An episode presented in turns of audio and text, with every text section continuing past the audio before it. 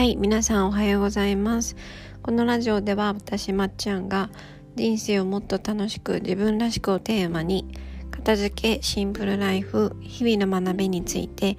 毎朝10分ゆるくお話をしていきます。掃除や片付け朝活のお供にぜひ聞いてみてください。はい、えー、今日はですね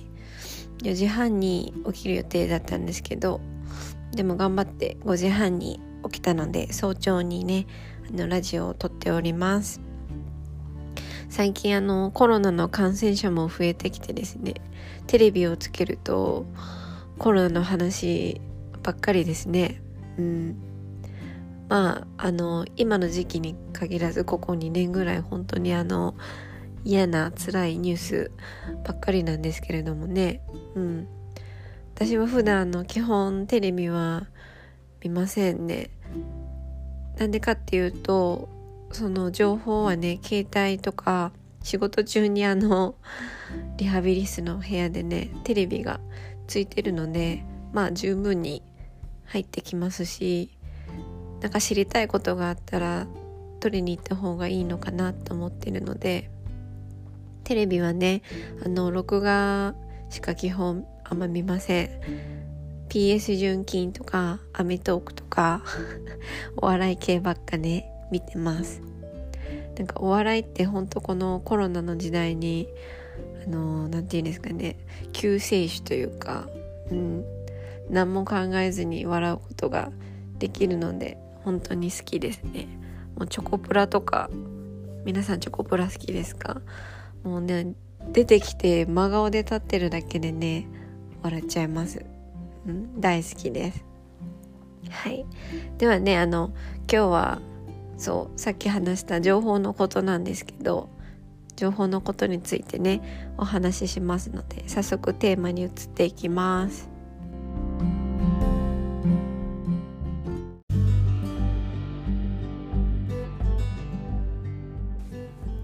はい。では今日のテーマは、物も情報もありすぎると人を疲れさせるです。えー、ありがたいことにね、日本は恵まれてますから、欲しいものはまあ大体手に入りますし、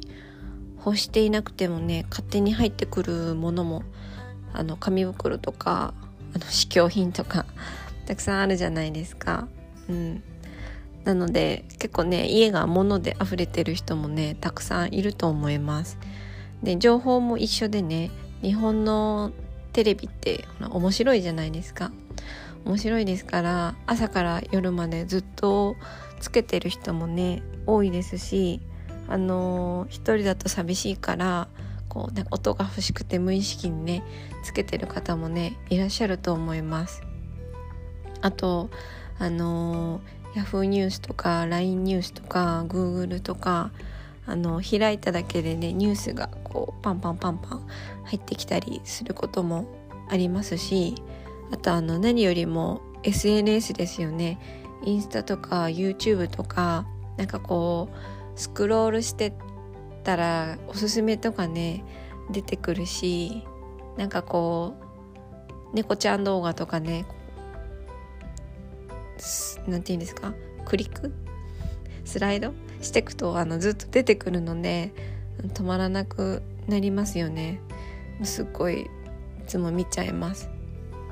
で以前にねあのー、ちょっとこういう SNS でに疲れちゃった時があってなんか本とかあのー、映画とか見てたんですよ。でその時にあのネットフリックスにある「ザ・ソーシャル・ディレンマ監視資本主義デジタル社会っていう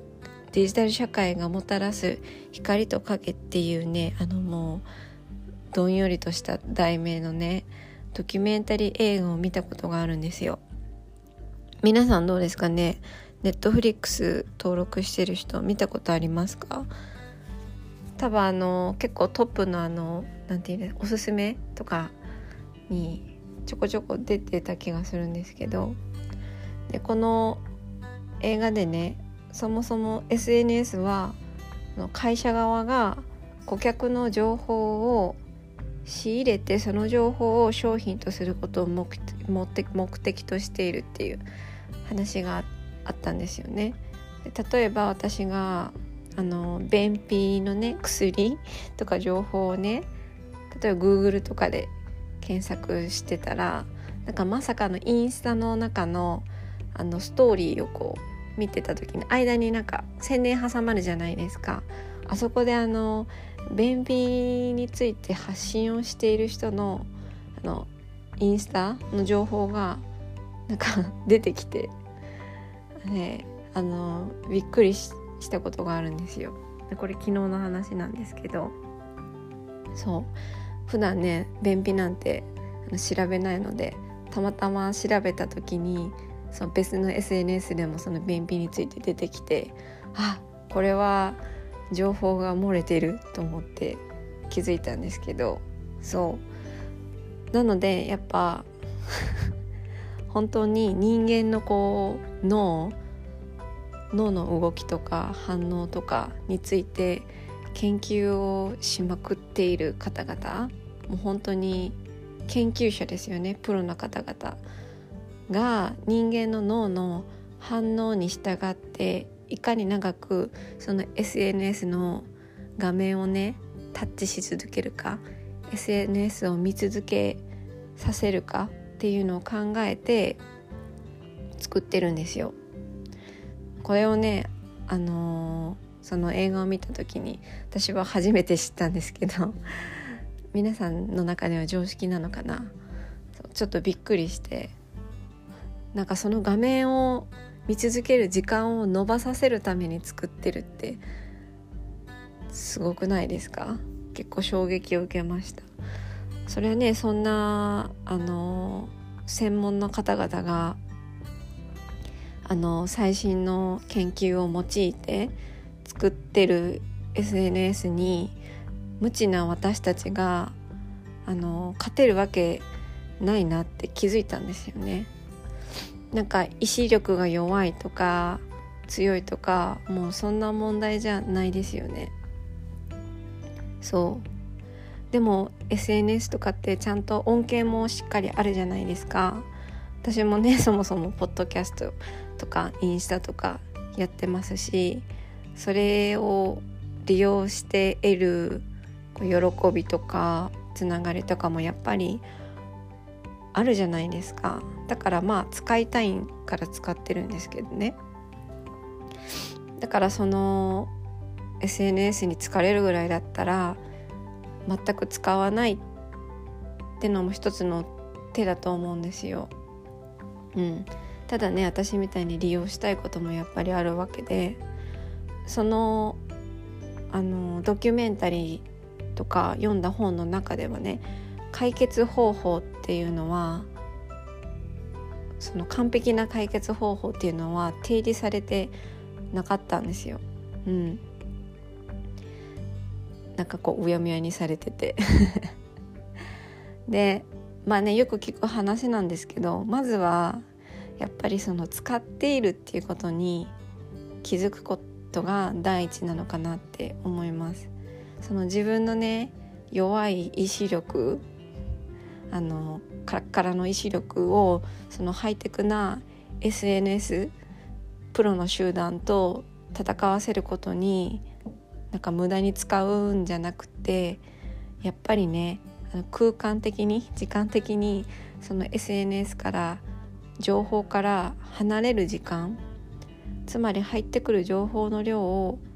こう自動に制限させることができるのが私たち庶民にあのできるなんかベストな選択なのかなってちょっといろいろ考えてね思いました。うん。なんか最近だったらあるじゃないですか。携帯を構う時間を制限できるなんかアプリとか。なんか私の場合だったらそもそも充電する場所を普段座ってる席から離すとかわざとあのリビングの部屋のところで充電させるとかなんかこうやっぱりこう空間的に話したりとか時間を決めて使うようにしないともう永遠に見ちゃうんですよね。うん。そう。なのでやっぱ空間的とか時間的にね離れる時間を強制的に作るのがベストなのかなって思います。でやっぱ人間の脳も部屋もキャパシティってものは決まってますからたくさんね積み込まれるとやっぱものすごくね疲れてしまいますよね。だからこそこう情報とか物とかもねありすぎるっていう事実にまずは気づいてそう気づいてない人たくさんいると思うのでまずは気づいて本当に大事なことに自分の脳意志力とか判断力とかそういった脳と自分の時間、まあ、人生をですよね使えるように物もね情報も管理することが大切だと私は思います。うん、なので一回ねあのこのラジオ聞いた人携帯のあのどのアプリにどれぐらいの時間作っているのかっていうやつをね一回見てみてください。はいでは皆様良い一日をお過ごしください。